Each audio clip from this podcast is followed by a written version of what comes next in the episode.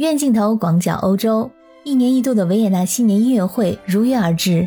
维也纳还是如他往常一样的优雅，金碧辉煌的音乐厅，世界知名的指挥家，才华横溢的演奏者，来自于全世界的衣冠楚楚的听众们。在一月一号当地时间的上午十一点十五分，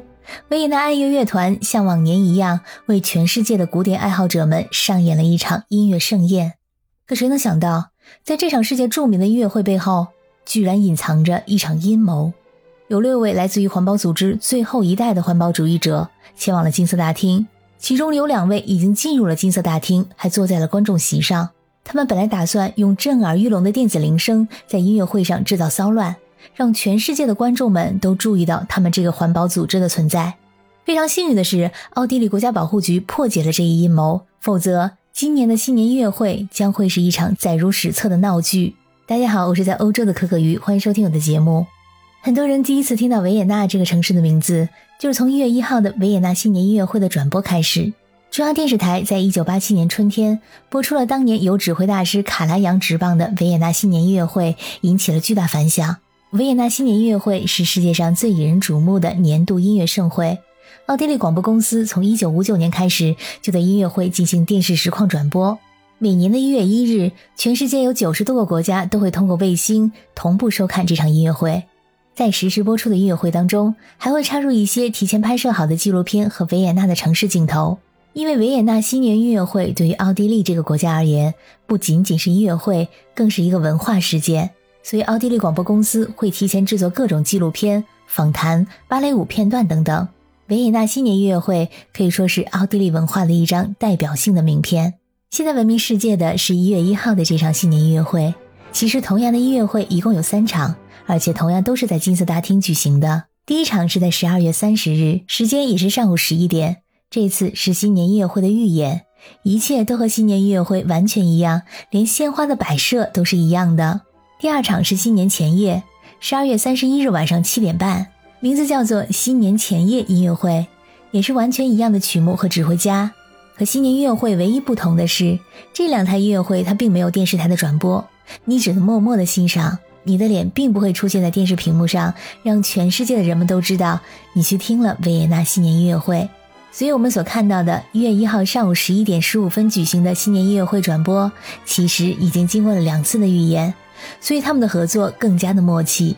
新年音乐会的门票非常难购买，到时候奥地利总统和维也纳各界名流都要出席。因此，并不是谁有钱谁先去排队就卖给谁。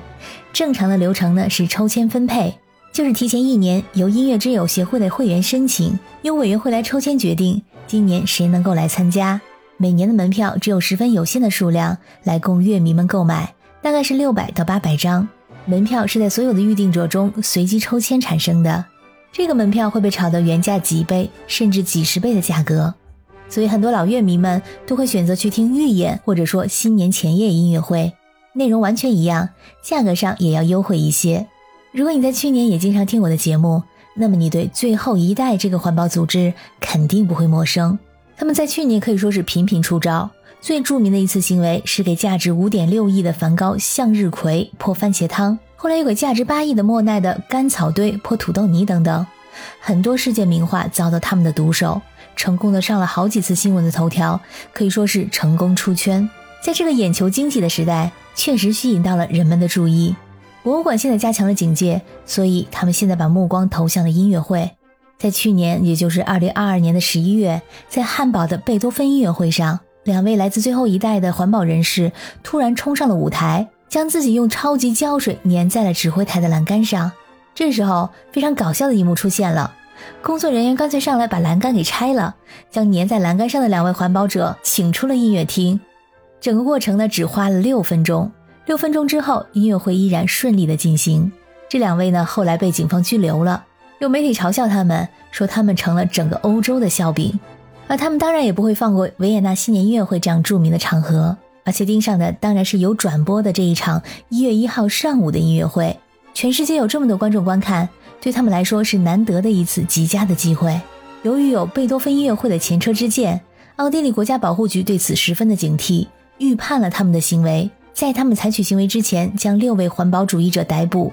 其中有两位男性和四名女性。他们原来打算的是在直播的期间用电子铃声制造噪音来扰乱音乐会的进行，并且在舞台前展开横幅，跟他们平常的所作所为是差不多的。在他们身上找到了他们经常用的那种超级胶水。现在很多网友提出的质疑是：一月一号这场音乐会的票这么难买，这么贵，他们是怎么买到的？新年音乐会的门票需要抽签，难道他们这个组织的人都这么幸运的抽到了吗？媒体的回复是啊，目前还在调查中。